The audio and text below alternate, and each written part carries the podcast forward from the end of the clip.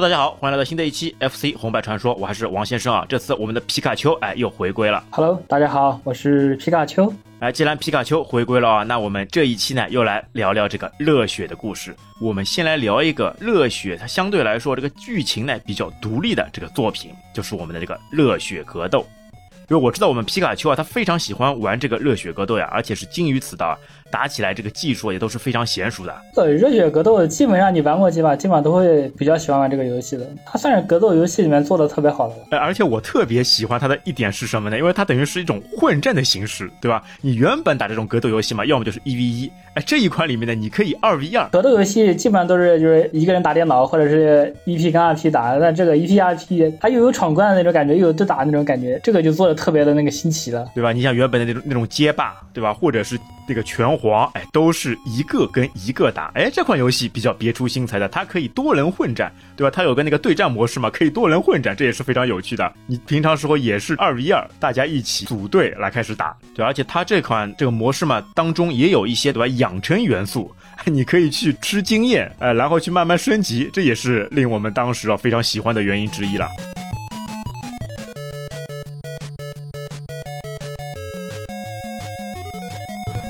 但是说回来啊，因为这款游戏呢，当时时候呢也都是这个日文的了，所以很多的里面一些技巧或者是一些招式或者是一些那个物品都不知道是什么东西引起的了。那所以这一次呢，我们来原原本本的把这一系列的这些隐藏剧情、隐藏技巧、隐藏物品，哎，都给大家一一来还原一下。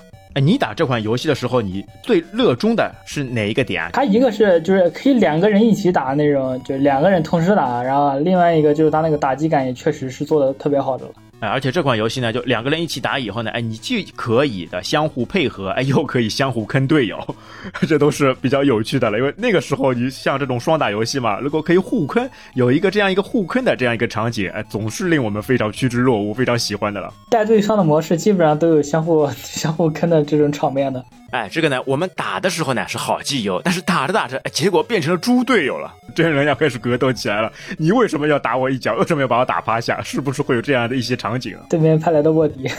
好，那么我们来说一下这款游戏啊，这款游戏呢，其实也是呃，Take Noise 在一九九二年十二月二十三日发行的这一部作品。虽然这部作品呢，在整个热血系列里面算是比较后期出现的，但是呢，它的这个精彩程度啊，我觉得呢，是所有这种格斗类型，就包括其他的一种格斗类型里面啊，也都是屈指可数、非常前端的这一系列作品之一的了。它的剧情呢也比较有趣，就是一封那个挑战书哎引发的故事，就是在热血高校当中，这个正义的不良少年国夫啊，他在放学的时候呢，就在一个更衣箱里面呢，发现了那个一封信件。那刚开始啊，国夫还以为啊是自己的桃花运来了，哎，哪个喜欢他的小姑娘暗地里。里偷偷的给他一些表白的这个情书，哎，满怀欣喜的打开一看，哎，结果是什么？原来这封信呢，竟然是别人写给他的那个挑战书。那挑战书，它署名呢是两位这个神秘格斗高手留下来的，要求呢全部的高校里面呢要出来最强大的两名成员组成那个搭档来进行一场热血式的这个较量。哎呦！这个在这个他们那个全社会上面啊，引起了非常大的轰动呀。很多学校的这些武道家啊，都开始哎加入到这一场那个战斗当中。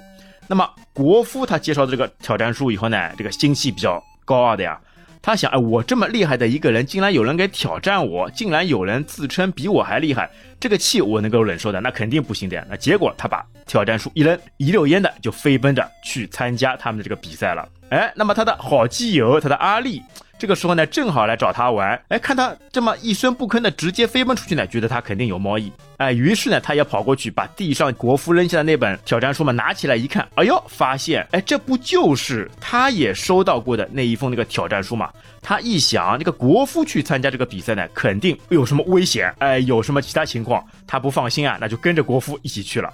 好，那整个剧情就是从这里开始，呃，两个人一起携手一起去参加这个武道大会了。哎，其实你有发现吗？哎，他们就随随便便的看了一份匿名挑战书，就直接去参加一场那个学校内部的一个大乱斗。哎，你觉得这个合理不合理啊？哎，觉得奇怪吧？他们就这么热血、这么冲动的吗？其实这也算是挑衅吧？呀，比如毕竟别人是年级的。顶梁柱顶梁柱扛把子嘛，对不对？然后公然给别人有人挑衅你，往你的鞋柜里面塞了一份挑战书，这谁忍得了，对不对？哎呦，还是他们这个年轻，哎，热血，对吧？一股脑的就冲上头了，也不管什么后果了，哎，全部都是以拳头来挥洒这个热血，哎，挥洒这个荷尔蒙，哎，就直接冲出去了。哎，但是这部作品啊，可以说是那个高手云集啊，它基本啊就囊括了四个学院。然后总共十六个高手，他们组成的这个团体来打架的吧？四个社团，那一个社团呢，等于是四名玩家。然后呢，他们也是分职业的了。哎，他们分为哪几种职业呢？一个是格斗家，然后拳法家、功夫家，还有柔道家。哦，就是四大职业，对吧？他其实有国夫带领的是那个格斗家。哎，他们那个穿着还是比较有识别度的，就每一个贴图都不一样。对吧？你像格斗家呢，它是背心加那个平角裤。哎，其实为什么说它是格斗家呢？因为它的那个属性比较均衡。那么接下来的那个拳击家呢，是以那个阿力为代表的。那拳击家呢，肯定就是这个拳法厉害，那拳速比较快，对吧？他们的这个服装呢是短袖加长裤。虽然他那个拳法厉害了，但是他这个腿伤嘛。哎，就比较那个低了。那么相比较而言呢，那个功夫家，哎，功夫家那个时候我看着他啊，就比较亲切的。我感觉功夫家他那个穿着就穿那个功夫裤了，有点很像那个李小龙的这种感觉了，对吧？但李小龙给我感觉嘛，肯定就是腿法厉害了。他们是以这个基山为代表的，哎，这个功夫家，他直接呢就是脚上面可以加二十点属性，然后全减十，然后摔。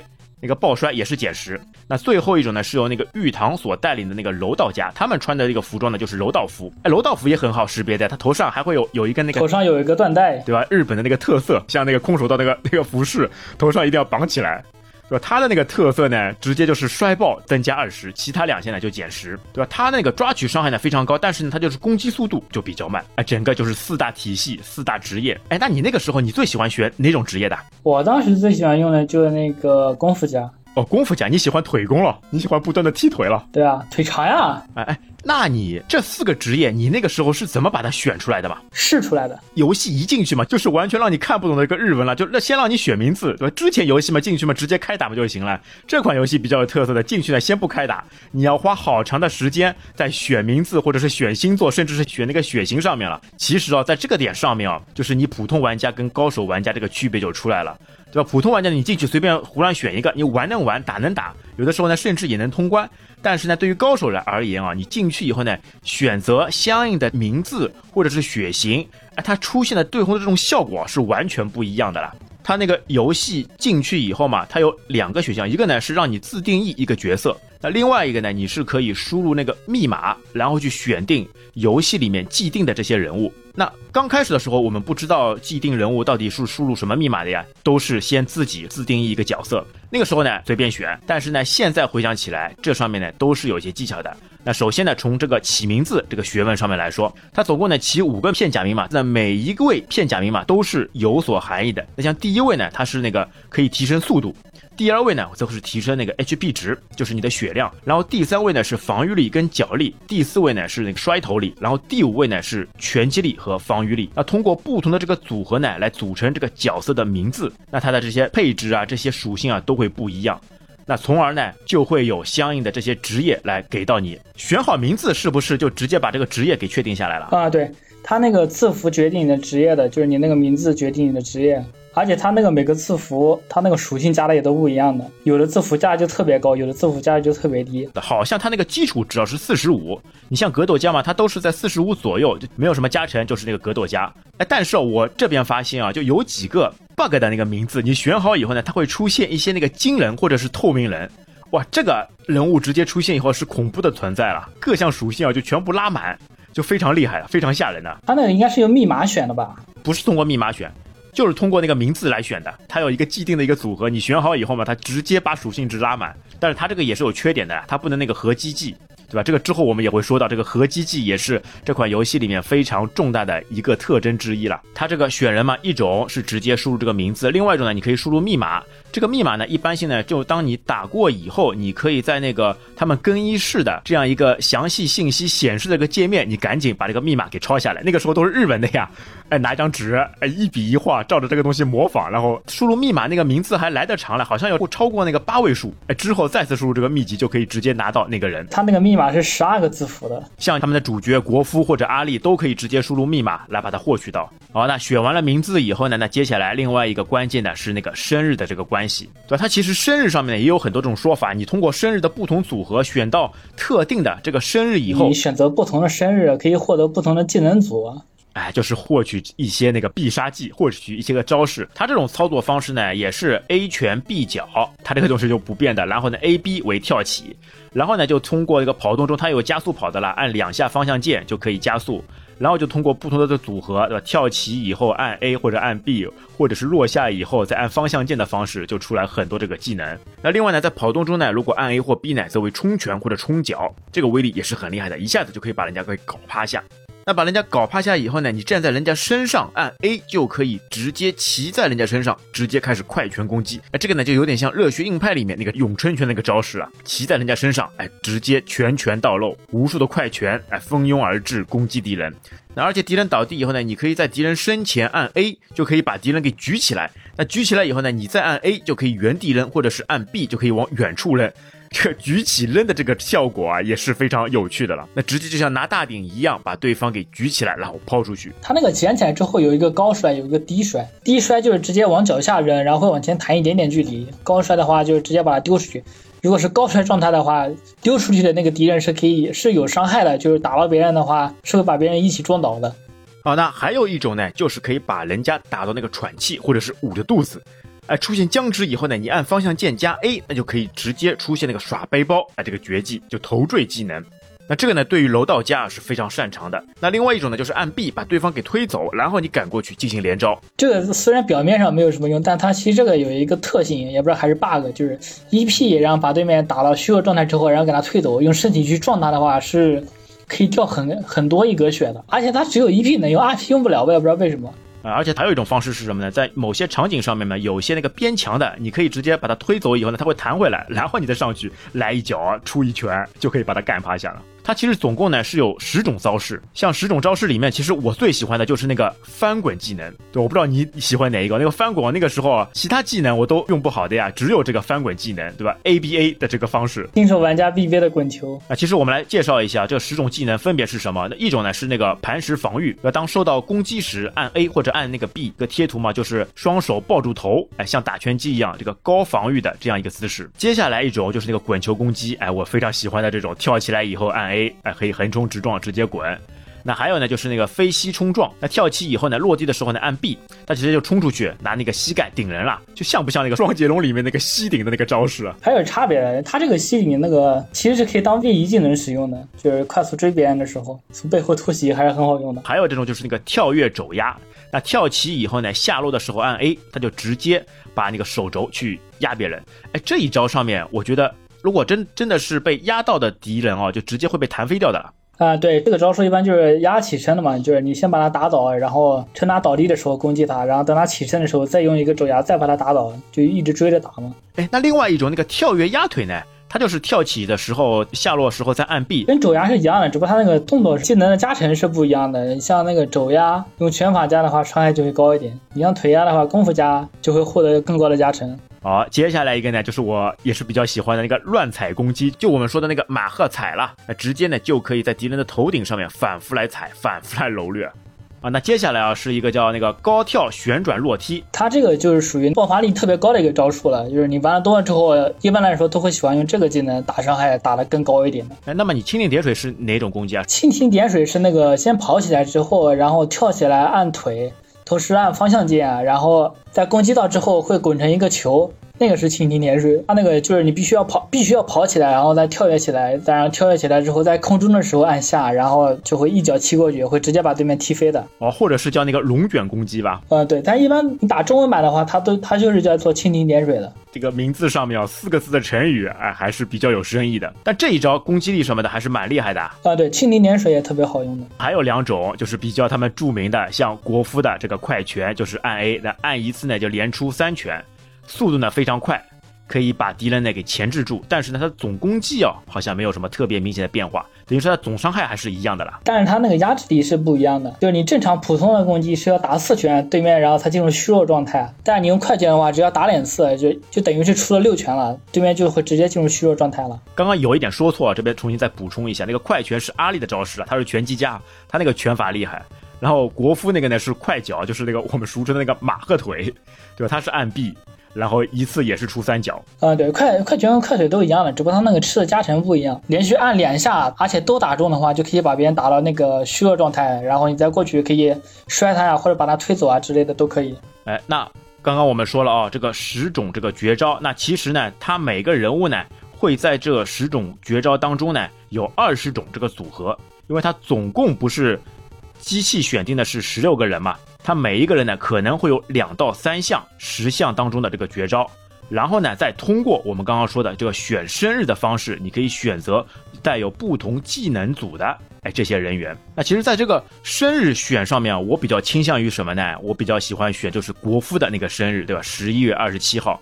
因为它其实计算的方式呢，也是有一个公式的。它公式的方式呢，就是那个月份加上日期，两个数字加起来，加起来，然后再减一，就等于那个角色的那个编号，就等于在这个整个二十个当中，哎，去一一对应。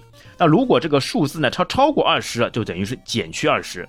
那就拿那个主角那个国夫举例啊，他的生日嘛，十一月二十七号，等于就是十一加二十七，然后再减一，就是三十七。那三十七大于二十呢，再减掉二十，对应呢就是十七这个技能组。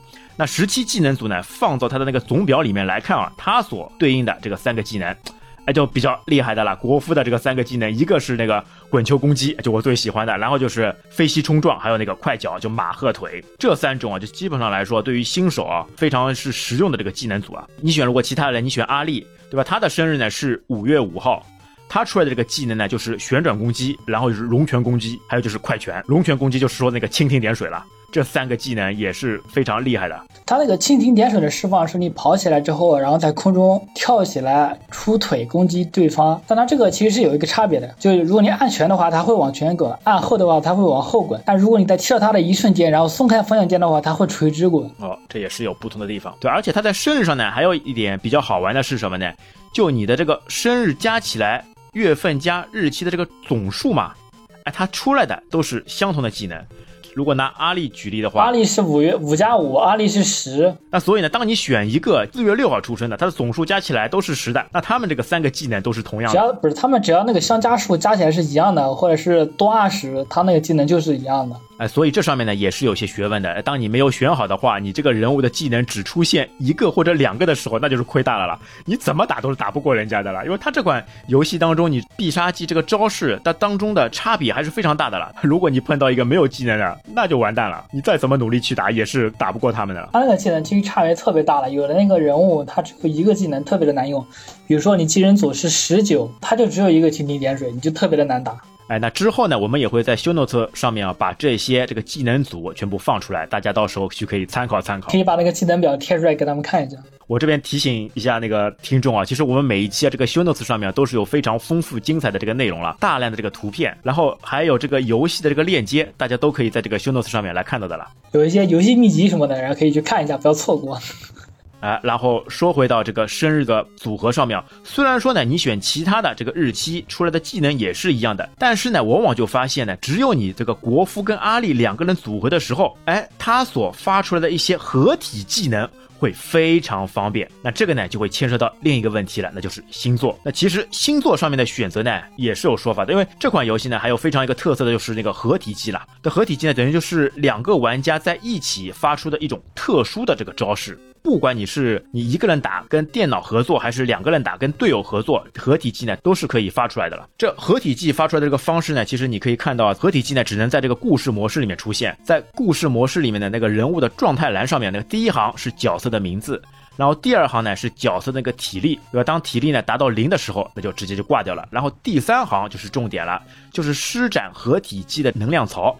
它当中呢还会有一个指针，对吧？到达中间地段以后按下呢就可以发出这个合体机。那然后还有第四行呢是合体机的这个等级，那最高呢为九级。那这个呢我们之后哎也会说到。那其实这个星座上面呢有几个比较好的这个星座的这个组合呢，一种呢就是国服跟阿丽的这个金牛跟射手，对吧？还有呢是双子跟双子，或者是巨蟹跟天平，天蝎跟水瓶。那通过这些不同的星座组合起来呢，这个合体技的这个能量潮的这个指针啊就会走得非常慢了。那对于玩家来说呢，它可以通过什么来区别呢？就通过那个衣服的那个颜色，因为当你选好你的人物以后嘛，它在那个裤子上面或者在腰带上面是会有不同的这个颜色来区分不同的这个合体技的呃默契度的了。玩家队伍的话，它那个一共是有五种颜色的，是就是那个红色，然后是蓝色、白色、绿色，还有黄色。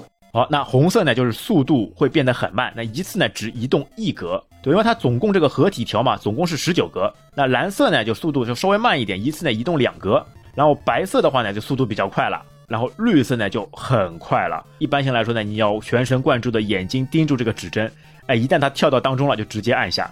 那最差最差的就是这个黄色，哎呦，这个黄色速度太快了啦，这个一次要移动六格，那等于是。一旦错过了，你就没有办法发出这个合体技了。那这个就是合体技上面的这个指针的这个特征啊。所以它的排序啊，我们重新再说一遍啊，是红色、蓝色、白色、绿色、黄色。所以在星座这个因素，也就是这个生日，你要好好的去斟酌一下、研究一下，选出这个契合度非常高的两个人来做配合，那还是非常有必要的。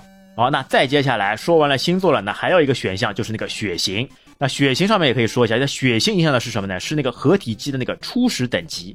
因为我们刚刚说过的，在第四行上面它是有一个级别的，这个级别呢其实并不是那个人物级别，而是指你的合体技的这个等级。那它有几种不同的方式嘛？当在一到三级的时候，当你合体技以后，它只能在原地旋转，不能移动的了。而当出现那个 AL 四到 AL 六等级上面呢，你就可以在地上呢进行一些移动攻击，追着对面跑。合体以后就可以移动了，哎，这个在攻击上面还是比较有用的。要不然你出现合体技，原本就不太容易出现的，你出现以后，人家躲得远远的，你根本就打不到人家，那不是白辛苦吗？那第三种呢，就是级别到 AL 七到 AL 九十，因为它最高就是九级了。那到这个级别时候呢，你合体技厉害了，那就直接就是一飞冲天了。然后再落下来就给予雷霆一击啊啊，像不像那个什么大罗神仙的那个什么天外飞龙啊？这种这种招式，直接飞上去再飞下来。那这个呢，就是通过这个血型来操控的了。其实，在这个级别上面呢，还可以说一下，因为它这个合体技呢也有两种形式。那一种呢是两人手拉手环抱出现一个龙卷风的一个合体技，另外一种呢是你召唤以后，队友跳过来跳在你头上，然后可以把队友那个直接那个抛投出去。因为你正常抛投嘛，它出现的就是直接把队友扔出去就好了。它这个必杀技的抛投嘛，是可以把队友嘛做成一个球状的一个闪电一样扔出去。那这个上面攻击力也是会有一些的了。那它这个上面的区别呢，在一到三级的时候呢，就直接抛出去呢是直线，然后四到九级呢是带这个追冲效果的这个抛投。对它的这个区别呢，当你长按 B 键的时候，那两个人就是抱在一起，然后形成这个大必杀。然后长按 A 以后呢，是把队友召唤过来以后呢，跳到头上，哎，把他扔出去，这个就是小必杀。但是血型上面的这个组合啊，就根据我们的这个研究看下来啊，这几种方式，如果呢两个人都是 A 型的。那他的这个匹配等级呢不高，那初始呢只有五级。那如果是 A B 型的加上 B 型的哦，这个就高了，就直接可以到八，或者是呢 A 型加上 O 型，这个也是八。你想想看，国服跟阿里他们两个就是 A B 型加 B 呀，所以他们的这个契合度也就是变得非常高了。你到时候可以把这个表然后都贴给他们，让他们看一下。这个表我当然做了好久的。你是一个一个去摘的？哦，一个一个试的。哦哟，我们的皮卡丘厉害的，这个表直接一个一个去摘录 啊，非常感谢他这个辛勤的付出啊，就直接通过手动的方式去把它给完善出来。哎，那这个默契度啊，它也是会有所改变的了。那如果当你不小心打到队友的时候，那你们的默契值哎就会下降。那所以有的时候在混战的时候也要看仔细，哎，不要攻击到队友了，要不然你们的合体技能所发出来的这个威力啊就会有所下降了。好，那合体技它这个上面呢，还有这个合体技的这个必杀属性，它这个属性呢分为四种，分别为那个冰、电、呃风、火。那它这个区别呢是按照这个职业来划分的。你像那个格斗家，它就是那个冰冻合击；然后拳击家呢，它是电磁攻击；然后功夫家呢是飓风，呃，可能是功夫家这个出腿如风哦，所以他就分配了一个风属性给他。那还有柔柔道家就是烈火合击啊，直接出火属性。哎，那。在这个属性上面，它也是有相生相克的啦。就是冰克电，然后电克风，风克火，然后这个火克冰，是冰电风虎。你火系可以克制，可以克制格斗家的冰系，但是你又被同时被风系克制。但你那个火系跟电系打是没有克制关系的。还有一种是什么？就是那个最终 BOSS，哎，两个老虎，它的那个金钟罩。这个必杀技就全场通杀的了，你所有其他技能都是拼不过这个金钟罩的了。老虎的光波，它那个优先于所有的属性。哎，好像是有一个破解方式的。哎，这个你有试过吧？就是等达克结束的时候，你再合体。哎，对，合体那个等级嘛，要最高级，然后等金钟罩下来的时候嘛，与你相交的这个瞬间，然后发动这个技能，有的时候呢，可以跟老虎的这个金钟罩呢就相抵平。因为你开始放技能的时候，那个时候是属于无敌帧的。对的，而且之前呢，我一直看到人家就如果同时放这个技能会出现什么结果？哎，现在我知道了，因为它等于是什么呢？就如果是同时放的话呢，等于是晚放的人，哎，他是合算的。因为当你放完以后，你这个两个人不再合体以后，那这个就是可以有计算伤害的了。那这个时候正好是对方放出去这个绝招的时候，那就直接被判定伤害了。它一个是属性克制，然后一个是等级高低，然后还有就是先放和后放。他就不管级别的了，就是你只要是一级的，一样可以打败九级的，主要是这个属性相克。对，属性，但属性不克制的情况下，就是那个要看等级了。哎，如果大家都一样的，然后再都一样，那就看先后了呀。哎，那这边我有一个问题了啊，哎，如果我是不同职业的这个队友。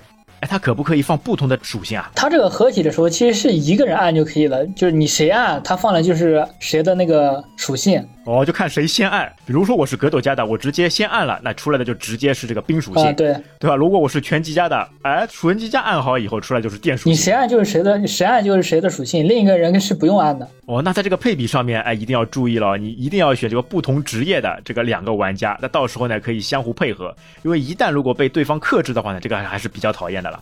那合体技上面呢，有一点要注意的时候呢，你释放的时候呢，不能被打断，对，一旦被人家占位了，被人家出一拳了，你这个合体技就直接失败了。呃，他那个抱着的时候是会被打断的，开始放了之后就不会被打断了。哎，就是你召唤队友跑过去的时候，如果被人家来一脚，那这个就等于也中断了，要重新再长按 A 或者 B，重新再召唤。这时候可以说一下，就是如果你选队服的话，其实是选蓝色是最好的，因为它那个红色虽然容易放，但它那个太慢了。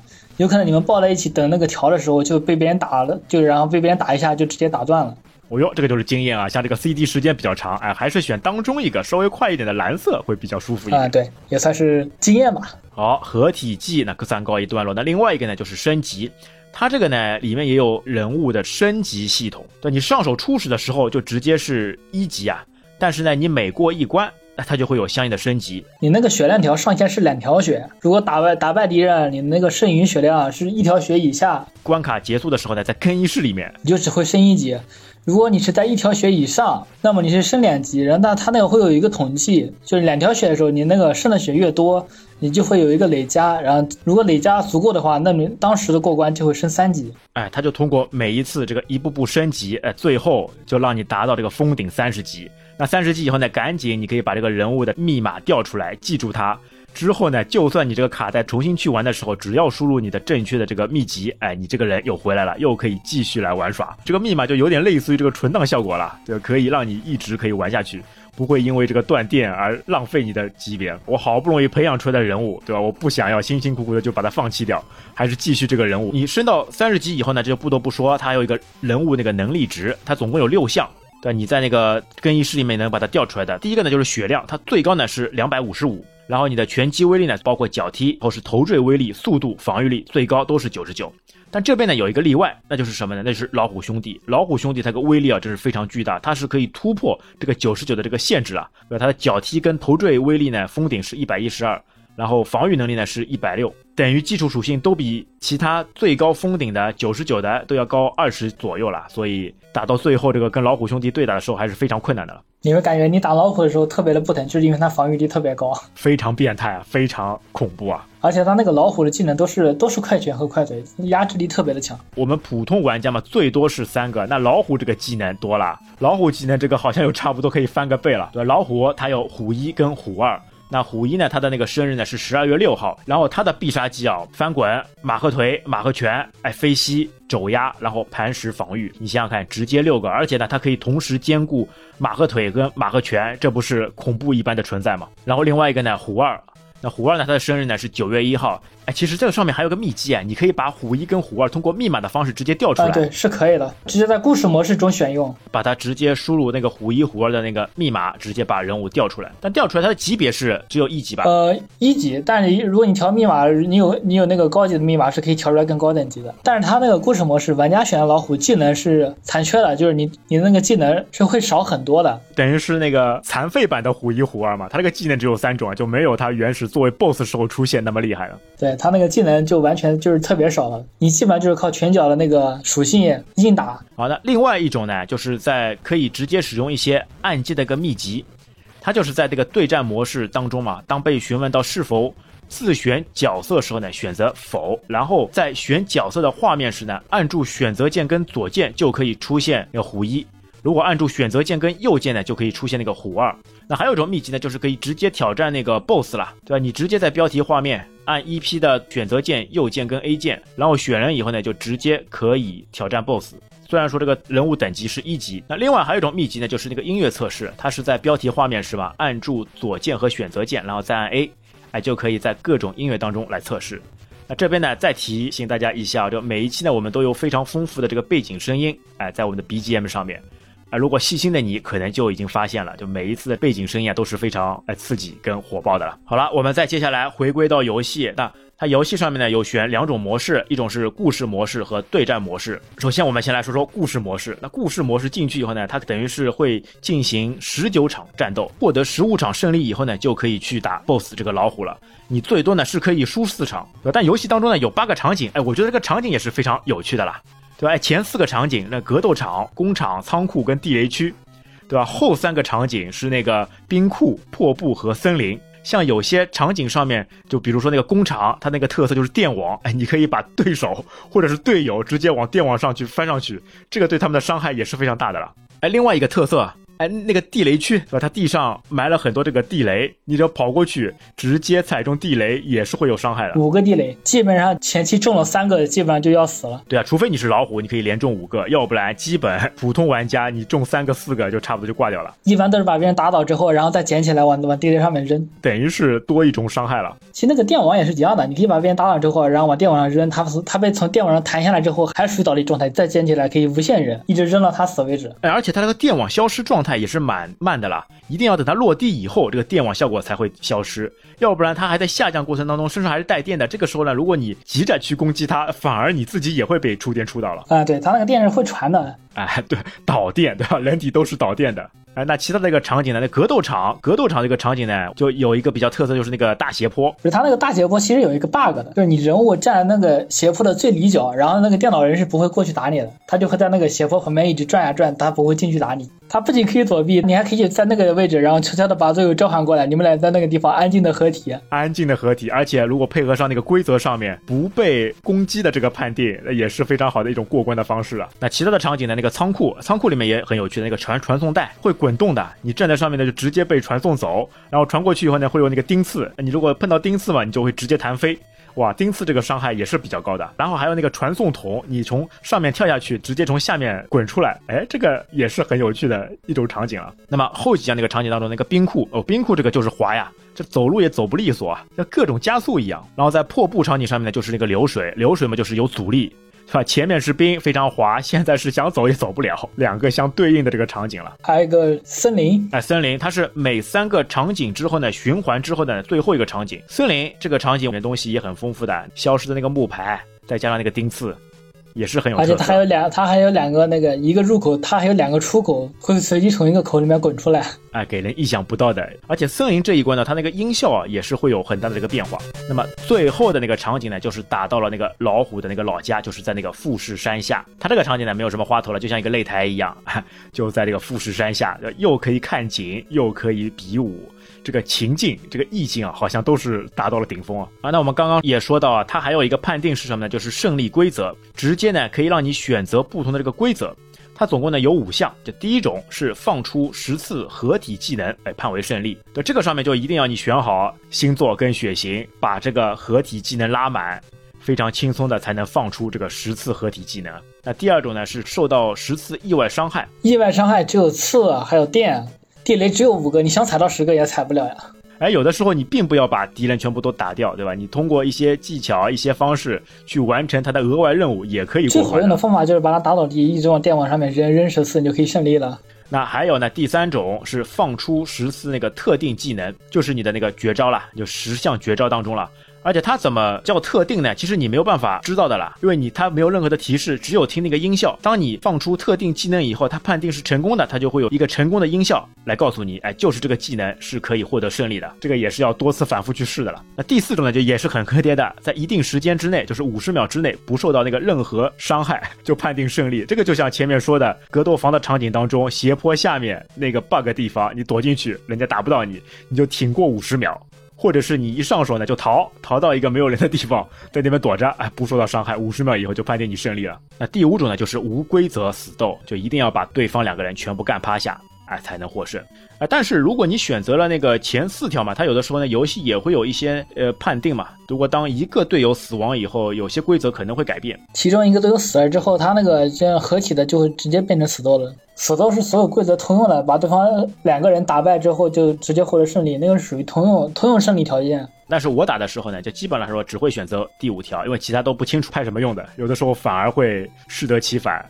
就比如说意外触电啊你，像我我我一般选的话，有会选一个那个十次意外伤害，因为我喜欢把对面往那个刺啊、电啊上面往上面扔，那个就特别好玩。哎呦，那你正好跟我相反，我就是最怕这个。好，说完了这个规则呢，还要说一下这个道具、物品、道具。它这个物品道具呢，怎么出现呢？就是当你的队友或者是敌人打掉以后，它闪光以后，就会留下哎一系列的这个道具。这个道具我看了一下，这个道具还非常丰富了，差不多总共有十八个啊。那我快速来过一下啊。它一种是那个鳗鱼饭，它是 HP 可以完全恢复。然后呢，第二种呢是那个天妇罗，也叫那个炸虾，它是 HP 呢可以直接加两百。第三种呢寿司 HP 加一百五。然后第四种就是那个蘑菇，哎，这个毁誉参半的这个蘑菇，它是呢随机增加你百分之五十的 HP 或者减少你百分之五十的 HP，这个就很坑爹的了。这个开盲盒啊，你到底是吃还是不吃？而且它那个是加减当前 HP 的，这个点就特别的难受了。就比如说你基本上无伤把别人打败之后，然后你是两管满血，可以加三个等级的，然后你吃了一个之后直接少了一管血，这个就特别的难受了。哎，直接完蛋了呀！所以这个蘑菇哦，哎，不是随随便便就能吃的。蘑菇虽然鲜美，但是如果碰到毒蘑菇，这就是下场。所以你根本不知道你吃的这个蘑菇是产生什么样效果啊。那接下来一种呢是那个咖喱饭，它是 HP 呢加一百。接下来拉面加七十，饭团加五十，汉堡加三十。那接下来几种，一个药丸，蓝色的药丸就可以直接复活当前战败的这个同伴了，而且是以最大的 HP 状态出现啊。这个也很厉害啊！队友死后，如果吃到这个蓝色药丸，队友又复活，而且血量直接拉满，两百五十五直接拉满反败为胜的必备条件。啊！不一定两百五十五，但是就直接把血量拉满。那另外一种呢是黄色药丸，就是你们的那个合体技能，哎，可以加一，加一点友谊度，但这个好像吃了没吃了效果不大的，加一点友谊度，可有可无。而且如果对手吃了的话呢就没有效果的。嗯，还有一种是红色药丸，红色药丸也很厉害的，就七秒之内无敌啊，你直接打不怕。上了那个金钟罩了，怎怎么打都不怕。但是会踩陷阱的。对的，但是如果你碰到什么钉子或者是一些障碍，这个还是没有效果，你电击还是一样会被伤害的。再接下来，灰色药丸它是随机的变动这个比赛规则，哎，这个更加是可有可无了，对吧？我已经定好了比赛规则，你随便干嘛去改呢？好，那接下来的几种是那个装备党了，有一种呢是那个拳击手套，那就在该回合之内呢，对吧？就是你的马和拳这个伤害可以加三十二。那下一种是功夫鞋，那同理就是你的腿技加三十二。那还有创可贴，创可贴我看的蛮多的，这个好像掉落比率蛮高的，它是防御直接加三十二。那运动鞋就是速度加三十二。那还有就是柔道黑带，柔道黑带呢就是给那个柔道家所使用的，它直接可以加三十二的这个投掷技能。那最后一种 是这个铁鞋，哎，这个又是一个坑爹道具了，你吃好以后这个速度直接减三十二。本来是身轻如燕的，一下子就变得 重如泰山了，动都动不了。它那个速度感觉是差距特别大的，尤其是你玩多了之后，它那个速度慢，玩起来会特别的难受的。对啊，因为你大多数的技能都要配合快跑以后所发出来的这样一个流畅的一个技能嘛。啊，不是不是，它那个它那个快跑，只要你按了一下就会出来。它那个跑，它那个速度是你跑的速度不同，就你玩多了之后，它那个速度不同，你的那个感觉是不一样的，就是你放技能的时机是不一样的，那个差别就会特别大。但你想啊，你像我不会玩的，对吧？一就是快奔，然后接上那个翻滚，哎，左右来回快奔翻滚，快奔翻滚，哎，这样等于是无伤通过也是有可能的了。它那个其实是有一个字符的，就是你那个名字的第一个字符选那个字符，它那个初始速度就一定是九十九的。哎，对，所以选名字也是非常重要的。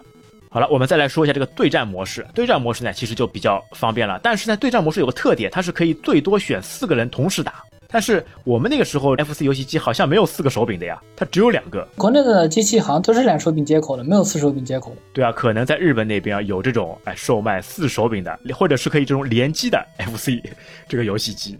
但是在这个四人打的时候呢，一个它是不能合体的。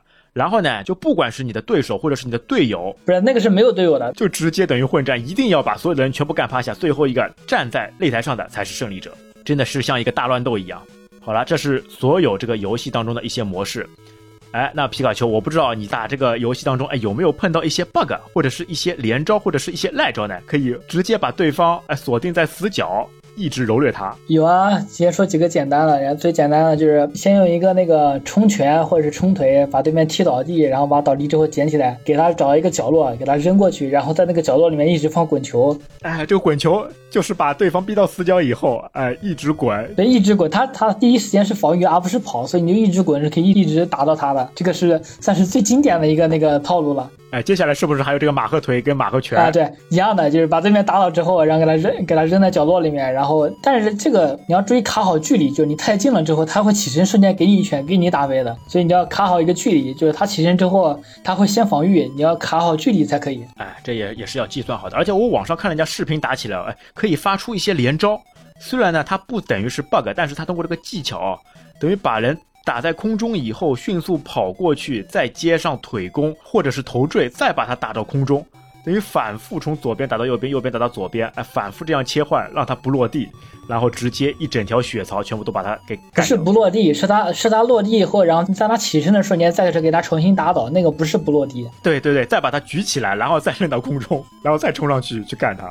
他那个连的话，一般是先把他打倒在地，然后给他捡起来，然后跳起来用一个高扔给他扔出去，然后再瞬间跑起来，然后给他来一个从天上往下的一个高踢腿嘛。但是其他有一个比较通用的连招，就是你给他就是打倒之后给他捡起来，然后有一个是低摔，就是他是扔的特别低的那个低摔，然后扔到地上之后，然后你用冲刺腿，然后跑起来之后按腿冲他一下，冲到他以后马上跳起来，然后再下，然后就是一个。踢腿，再给他踢飞，然后你再过去给他捡起来，就可以无限连了。哦哟，这真的打起来有点像拳皇上面的感觉啊！哎，直接可以通过无限的连招、无限的 combo 把敌人给干掉。这个的话，就是一般来说只有打电脑才用得到，打玩家的话很少能连，很少能连到死。哎，玩家会逃啊，对吧？玩家第一意识就是逃，先躲起来，先远离你。但是打电脑的话还是特别好用的，而且另外它有一个 bug，嗯。怎么样的这个 bug，你必须要用快拳或者是快腿的时候才能做到。你先把对面打到虚弱状态，然后再往回走。拉开一小点点距离，让你刚刚好你能攻击到他，但是不会把他打飞的距离。这样你一直打他，就会一直一直在站直和虚弱状态之间来回切换，然后他会不停的掉血，而且他不会逃跑，就他只能一直在那个位置挨打。就像你的功夫是有吸力一样，哎，内家高手直接把他吸住，他想逃也逃不掉。哎，对，他就会一直站在那个位置被你打。你包括老虎也是也是可以被这个 bug 给卡住的，就是卡住之后，你可以一直的用脚踢他，或者用拳打他脸。哎，非常有用的这个技巧跟招式啊。呃，还有一个技巧就比较特殊了，就是你需要先把对面打死掉一个，然后只剩下一个敌人的情况下，因为你剩两个人的话，他那个队友会过来干扰你嘛，就是这个是需要两个人配合的一个技巧，就是你先把他打到虚弱状态，然后你从正面扶住他，然后让你的队友从背后踢他屁股，对对对，就等于像把他手绑起来一样，你踢一下他就会站直，然后再次进入虚弱状态，但是你又扶住他，然后他再从后面踢，就一直重复。哎呀，这个就像你的队友的协助你，两个人一个架手，哎，一个直接攻击，两个人相互配合，把敌人给完全没有招架之力的。就相当于是你们两个按着他打一样，一个按着不让他倒地，然后一个人疯狂在后面打了。我觉得这个招式是最符合，对吧？这种高校里面这种打斗这个场景呀，你想，你高校里面一般性都是大家一起上。对，一个人抓住手，啊，一个人抓住脚，然后一个人就上去抽耳光嘛，不都是这种打法吗？对啊，这个就是一个人在前面架住你的手，不让你还手，然后一个人在后面踢你。啊，我到时候可以打两个截图，然后王先生你给他放进去。其他的技巧就是一些那个属于地图的那个特殊 bug 了。嗯，哪几个地图上面会有？你像那个格斗场是有一个位置是可以躲起来，敌人不会打你。你像那个地雷的话，你可以通过走位，对面会直接往你的方向跑，你就可以直接把它引到地雷上，直接爆。哎呦，对你只要绕着地雷走，电脑电脑只要过来追你，就一定会踩到地雷的，因为它不会跳起来躲了，电脑都是跑过来的。电脑的这个 AI 还是有待提高。然后就是电网，电网就是你不停的把它扔到电网上，然后再捡起来，再继续扔，一直扔到死，这个是最简单而且最实用的。哦，我有看到过两个人扔一个人的电网，然后他们相互配合，就扔好以后站在那个队友的那个头上，然后队友再把它扔出去，但是没跳到那个电网上面，然后落下来的时候正好你的敌人就躺在脚下，然后另外一个人再拉起来再把它扔出去。那它那个工厂的话，其实也一样的。工厂的话，你可以不停的把它捡起来，往那边的地刺上面扔。当敌人躺下以后，你可以把它举起来。哎，但举起来的话，如果你不扔，会出现什么结果啊？它会再挺身站起来吧？你不扔的话，时间长了，然后电脑就会站起来。站起来之后，电脑会往下面跳。但它其实这个也是有一个 bug，它那个跳的方向是固定的，就是它站起来之后，它会往背后的位置跳。如果你往它背后那个位置走，刚好走到它脚下的话，然后就会把它抬起来，它就会继续跳。然后就这样左右走，它会一直在你在你头上跳。它每个角色的起手架势也都是不一样的。格斗家就是两个拳分开，然后抱在胸前的；但那个拳法家就是两个拳头都抬起来，就放在脸旁边的。功夫家就是就是用掌了，他就不是用拳的了，就是用掌，然后一只手放在腰上，一只手然后抬高放在脸旁边。那柔道家。他就是一只手放在腰后面，一只手放在身前的。哎，这些都是细节啊，对吧？除了通过服装这些区别，哎，他的这个架势摆出来也都是不一样的了。而且你是那个自选角色的话，他好像就这四种固定人物啊，版型都不变的，调用这四种贴图啊。嗯，对，他那个自选四种，加上他那个 NPC，一共是二十种。我以前一直很想选到这个国夫这个贴图样子的名字嘛，就改成自己的。哎，想想看自己身临其境的这种感觉，哎，自己作为这个角色，在这个游戏当中去玩，那是多爽快啊！可惜就改不了贴图啊，只有这个四种既定的，这四种既定感觉都不太好看，都是很傻傻的感觉啊。那个拳法家感觉还可以，拳法家还是挺帅的。其他的就是他那个进去之后，你可以发现他那个攻击的姿势也都是不一样的。攻击的姿势啊，就比如说拳法拳法家的那个用腿攻击，他其实是用膝盖往前顶的。哦，这就是。但是功夫家就是直接用脚，就是用脚平着踹的。格斗家就是从下面用脚踢，用用脚往前踢。然后那个柔道家，他那个踢脚就会踢得更低。哎，这个术业有专攻，他们会把自己的这个短处，哎，通过长处来弥补。这个做的细节其实特别多的，你包括他那个冲刺攻击也不一样。他那个冲刺攻击，像格斗家就是直接用肩膀撞的，但是你像拳击家，他就会用拳冲一下。但柔道家就比较特殊，他那个冲拳和冲腿都是在地上滚的。而且他们每一个人的那个必杀技也都会不一样呀。嗯，对他那个必杀技的那个姿势。也是略有不一样的细节，才能出精彩的作品嘛。你就能明显感觉到他这个不只是贴图不一样，你能感觉到，哎，真的是每个职业不一样。对啊，要不然怎么能收获这么多玩家的这个芳心呢？一直到现在为止，很多人还是非常喜欢、热衷于打这一款热血格斗游戏。